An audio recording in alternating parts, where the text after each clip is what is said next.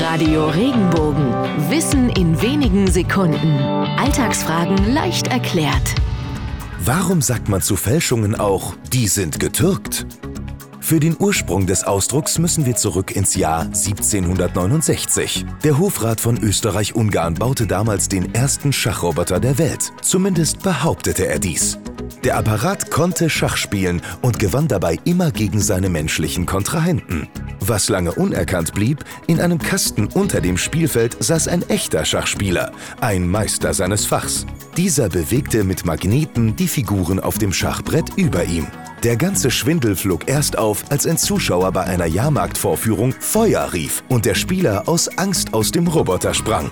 Die ganze Maschine bestand aus einer Figur eines Mannes, der türkische Tracht anhatte und vor einem Tisch mit einem Schachbrett saß. Passenderweise wurde die Betrügermaschine von seinem Erfinder Schachtürke oder auch nur kurz Türke genannt.